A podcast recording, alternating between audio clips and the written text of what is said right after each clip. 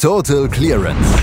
Der Snooker Podcast mit Andreas Thies, Christian Ömicke und Kati Hartinger auf meinsportpodcast.de. Man hat sich ja schon gefragt vor diesem Finale, was würden wir zu sehen bekommen? Bekommen wir das attackierende Spiel von Luca Brissell zu sehen? Bekommen wir wieder das methodische von Mark Selby? Welche dieser beiden Spielarten siegt in diesen ersten beiden Sessions? Die Antwort, die ist relativ grau. Beide Stile haben es geschafft, in der letzten Nacht und gestern Abend sich durchzusetzen. Und ein Frame, der geht in die Geschichte ein. Darüber müssen wir sprechen. Das tue ich heute mit Christian Emmecke. Hallo Christian. Hallo Andreas, oh, was für ein langweiliges Finale. Ja, ja, es ist äh, wirklich sehr, sehr langweilig und äh, vor allen Dingen Mark Selby, der kann nur, nur solche blöden Todesframes spielen, die eine Stunde lang dauern. Gar kein oh. flüssiges Snooker drin. Ja, schlimm. Also der, der spielt so destruktiv, das ist Wahnsinn. Also Mark Selby, den mag man überhaupt nicht zuschauen. Ähm, ja, also Spaß beiseite. Es ist ein grandioses Finale, was sich Luca Bressel und Mark Selby da liefern. Hätte ich nicht mitgerechnet, muss ich ehrlich sagen, nachdem wie die Halbfinals liefen. Und es ist einfach nur fantastisch anzuschauen. Und ich glaube, der glücklichste Mensch der Welt wird derzeit Brandon Moore sein. Das wird er sehr, sehr sicherlich sein. Er ist äh, in seinem letzten Einsatz als Snooker-Schiedsrichter unterwegs und er durfte gestern Historisches ähm, ja, vollbringen. Nicht er vollbringen, sondern er durfte historischen beiwohnen. Darüber sprechen wir gleich noch. Aber gibt es irgendeine Versprechung, die dieses Finale gemacht hat, die sie bislang noch nicht erfüllt hat? Nicht wirklich. Also ich hatte zwischendurch das Gefühl, äh, dass äh, Luca Brissell sich eventuell ein Stück absetzen kann. Das war dann zwischenzeitlich mal so der Fall, aber jetzt ist alles offen, komplett. Ähm, es ist hochklassig. Wir sehen tolle Safety-Duelle, trotz äh, der, ähm, trotzdem, dass Luca Brissell das ja nicht unbedingt äh, drauf hat. Wir sehen fantastisches Breakbuilding von beiden Spielern wir sehen Wendungen, wir sehen hoch, hochklassiges, dramatisches Snooker, wir sehen Geschichte. Also es ist äh, wirklich bisher ein rundum gelungenes Finale dieser Weltmeisterschaft und es passt auch irgendwie wie die Faust aufs Auge auf diese insgesamt ja auch sehr verrückte und mit vielen Geschichten gesegnete WM, die wir in den letzten drei Wochen erleben durften. Also wirklich fantastisch und äh, sehr schade, dass das heute dann schon endet. Aber irgendwann müssen wir ja mal irgendwem eine Trophäe überreichen. Das, das wäre gut. Und diese WM dauert ja jetzt auch schon ein paar Tage. Luca Bressel und Mark Selby sind gestern angetreten. Und äh, du hast es gerade gesagt, in der ersten Session hatte man das Gefühl, dass Luca Bressel seine Form aus diesem Halbfinale gegen Sija Hui, wo er diese unfassbare Aufholjagd gebracht hat, dass er die einfach weiter mitnehmen könnte. Es sind nicht die ganz, ganz hohen Breaks, die er spielt, aber das haben wir schon gesehen in seinem Viertelfinale gegen Ronnie O'Sullivan ähm, wo er einfach so viele Punkte sammelt, so ein bisschen die Mark Williams-Taktik, so ein bisschen die Punkte sammelt, die er braucht und dann ähm, ist es einfach vorbei. Aber bis dahin ist er einfach unwiderstehlich gut und das hat er gestern in der ersten Session gezeigt und ist mit 6 zu 2 rausgegangen. Wie ist es dazu gekommen?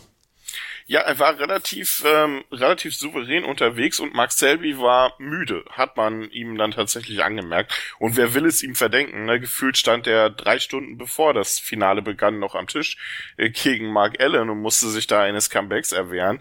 Also man darf sich ja nichts vormachen. Das äh, Halbfinale zwischen Allen und äh, Selby endete ja kurz vor 1 Uhr Ortszeit und danach gibt's ja dann Medienverpflichtungen und ehe der Mark Selby im Bett war, war es sicherlich drei, vier Uhr nachts. Ähm, das, äh, das schlaucht dann halt schon ein bisschen. Und wenn man dann um äh, 13 Uhr, schräg durch 14 Uhr deutscher Zeit dann äh, antreten muss im Finale, dann ist man am Anfang ein bisschen gerädert noch. Und das hat man ihm angemerkt. Er hat lange gebraucht, um ins Match reinzufinden. Das erste vernünftige Break war dann die 54 im vierten Frame, die dann auch reichte, um auf 1 zu 3 zu verkürzen. Aber im Prinzip war die äh, gesamte erste Session über Luca Brissell der klar bessere Spieler, ähm, sowohl was die Chancenverwertung anbelangt hat, äh, als auch äh, was das Breakbuilding, das flüssige Spiel und ähm, ja, einfach die Präsenz am Tisch angeht. Und das hat er gut ausgenutzt. Mark Selby verkürzte dann nochmal mit einer 62. Aber insgesamt ging die Führung für Luca Brissell, dieses 6 zu 2, letztlich komplett in Ordnung. Und zu dem Zeitpunkt war es durchaus auch angebracht, sich vielleicht ein bisschen Sorgen um Mark Selby zu machen. Aber die wurden dann am Abend relativ schnell zerstreut.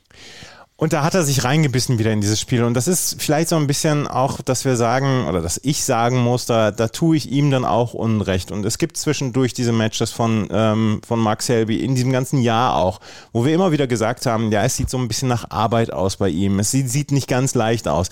Diese Zweifel oder dieses, ja, diese Vor Vorurteile, die wollte er gleich sofort zerstreuen. Im neunten Frame gleich mit, mit einer 134. Und dieses, diese Abendsession ging ja schon los wie ein Feuerwerk. Das war ja bis zum Mid-Session war es ja schon wirklich fantastisches Snooker. Und diese 3 zu 1 Mini-Session, die brauchte Mark Selby unbedingt die brauchte er und die hat er bekommen und auf sehr unterschiedliche Frames, ähm, die er dazu, auf die man da zurückblicken kann. Ähm, die 134 war ein exzellentes Break und dann kommt Luca Brissell und ballert eine 99 als ähm, Antwort auf dieses Break raus, nachdem beide ihre Chancen hatten.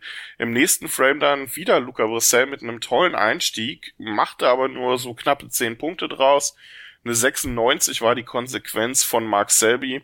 Und dann kam der zwölfte Frame, der im Prinzip so ein bisschen neben dem allerletzten der umkämpfteste des, äh, des gesamten Matches bisher war, der nicht so aus einer Chance oder aus äh, zumindest zwei, drei äh, Breaks entschieden wurden. Und den holte sich Mark Selby auf die Farben und verkürzte damit vor dem Mid-Session Interval wieder und er war wieder drin im Match. Und Luca Brissell hat wieder es trotzdem wieder geschafft zurückzuschlagen. Und das ist auch so eine äh, so eine äh, Sache die Luca Brissell bei dieser We bei dieser Weltmeisterschaft anscheinend auch gelernt hat. Einfach ruhig zu bleiben und auf seine Möglichkeiten zu warten. Also was der an Comeback Qualitäten oder generell einfach auch an ja so ein bisschen Kampfgeist gewonnen hat bei dieser WM scheint auch ähm, sehr gut zu sein. Nach dem Interval wieder zwei hohe Breaks. Mark Williams Gedächtnisbreaks, wie du so schön gesagt hast, 72, 67. So eine Breaks, die dann gerade knapp für den Framegewinn reichen. Und schon lag der mit 9 zu 5 wieder vorne und äh, war damit sicherlich erstmal zufrieden, weil das bedeutete, ähm, er liegt nach der Session auf jeden Fall vorne. Und danach Max Selby mit einer 61, verkürzte weiter und dann kam ein Frame, der in die Crucible-Geschichte eingehen wird. Es ist das 189. Maximum Break der Snooker-Geschichte. Es ist das fünfte in der ähm, Karriere von Mark Selby. Allerdings ist es das erste, was in einem Finale einer Snooker-WM gespielt worden ist. Mark Selby hat diesen Bann gebrochen nach auch 45 Jahren Crucible Theater. Im 45. Jahr bekamen die Zuschauerinnen und Zuschauer noch etwas ganz, ganz Besonderes zu sehen.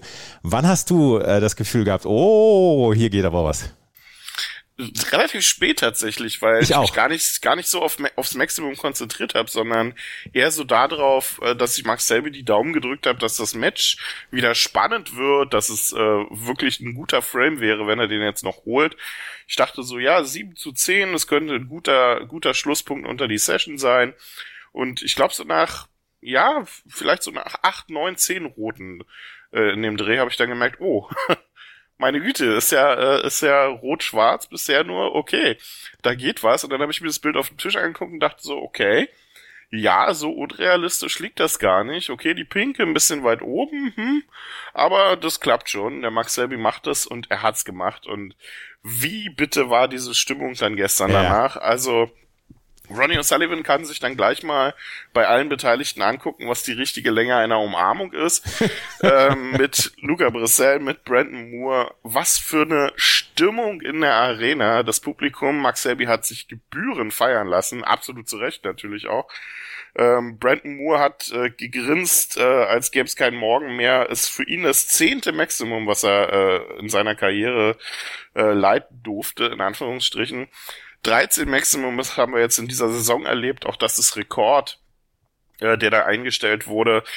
Ein sensationelles Break, ein Wahnsinnsmoment in der, in der Historie des Snooker, in der Historie des Crucible. Und es hätte auch keinen besseren treffen können als Mark Selby nach den ganzen Geschichten, die er, äh, die er durchmachen musste, nach dieser ja, für ihn auch wirklich schweren Zeit, die er da gemacht hat. Und ähm, ich glaube, es gab niemanden, der sich da nicht gefreut hat.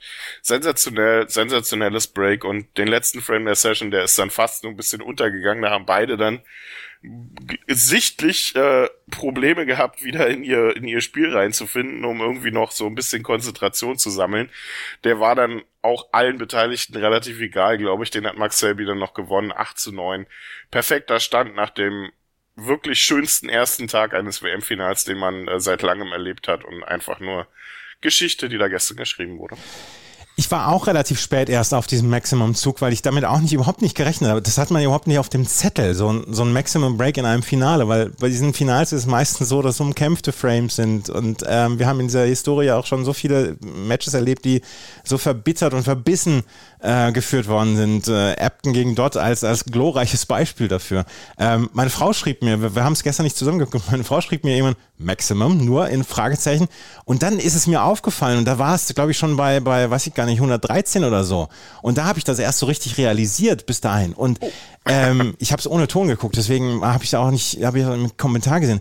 Aber das war, äh, das, äh, ja, und äh, was für eine Leichtigkeit Mark Selby danach ausgestrahlt hat, nach diesem Maximum, wie der sich gefreut hat, das war so toll mit anzusehen und das war so schön zu sehen gestern. Ähm, ich habe mich auch total darüber gefreut und äh, wie sich Luca Brissell dafür ja. für ihn gefreut hat und äh, Brandon Moore war, wie gesagt, der glücklichste Mensch da gestern, wahrscheinlich im gesamten Crucible noch glücklicher als Mark Selby. Das war rundherum, war das gestern so ein richtiger Wohlfühlmoment dieser WM. Ja, und einfach nur wirklich auch ein, ein passender ja, Schlusspunkt ist es ja noch nicht. Wir, wir haben ja noch einen Tag, der vor uns ist, aber so ein, so ein, so ein richtig schönes Roundup dieser Weltmeisterschaft. Ich finde es auch interessant, dass äh, wir beide es schaffen, nach so einem tollen WM-Tag trotzdem noch Peter Ebden und Graham Dodd unterzubringen. Ja, ne? Muss man auch erstmal schaffen. Muss man auch wollen. Absolut. Ähm, es ist äh, ein, ein sensationeller Moment, den wir da gestern erleben durften und ich freue mich riesig auf den letzten Tag, den wir jetzt da heute erleben werden, heute Abend, wenn wir wissen, wer Weltmeister wird. Luca Brissell braucht noch neun Frames, Mark Selby braucht noch zehn Frames, also besser könnte die Ausgangslage jetzt gar nicht sein. Die Frage ist jetzt, äh, jetzt natürlich, was bei dem Zwischenstand noch für Mark, äh, für, noch für Luca Brissell spricht. Ähm, und das ist für mich seine Leistung bisher, die wirklich stimmig ist, die super, mir super gefällt. Seine Einstellung passt jetzt auch. Also das ist auch längst nicht mehr der äh, Luca Brissell, der im Viertelfinale noch äh, zwischenzeitlich ähm, in Hit and Hopes gegen Ronnie O'Sullivan mhm. ähm, sich ver verlegt hat. Der ist fokussiert und ich glaube, der will diesen WM-Titel jetzt auch und ähm, ich würde es ihm gönnen. Aber nach der Geschichte gestern hat ihn auch Max Selby verdient. Also mir ist vollkommen egal, wer den heute holt, diesen Pot. Ähm, es ist einfach nur ein fantastisches Finale. Es ist eine fantastische Weltmeisterschaft, die wir gesehen haben. Und äh, da freue ich mich einfach nur drauf. Was diese WM Jahr für Jahr in der Lage ist, für Geschichten zu produzieren und zu zaubern, das ist äh, etwas ganz Besonderes. Und sowas ja. habe ich in, in anderen Sportarten, erlebe ich das nicht in dieser Form, in dieser, in dieser so absoluten Form, dass, dass solche, solche Geschichten hier Jahr für Jahr produziert werden. Das finde ich einfach ganz, ganz großartig. Und dass diese WM macht es, äh, macht es wieder mal äh, möglich. Und diese WM ist eine ganz besondere, wie ich finde, auch dieses Jahr wieder. Ja, und ähm, ich glaube auch viel Anteil hat darin weiterhin der Austragungsort. Ähm, das darf man nicht vergessen und deswegen ist es auch absolut zu Recht immer noch so, dass der, dass die Weltmeisterschaft dahin gehört ins Crucible und dann bitte nicht woanders hinwandert. Auch wenn man mehr Tickets verkaufen kann und auch wenn die WM in, vielleicht in 15 Jahren auch nicht mehr im Crucible ist, es wäre ein Riesenfehler, sie dort wegzunehmen, denn äh, diese Geschichten, die hängen auch ein bisschen damit zusammen.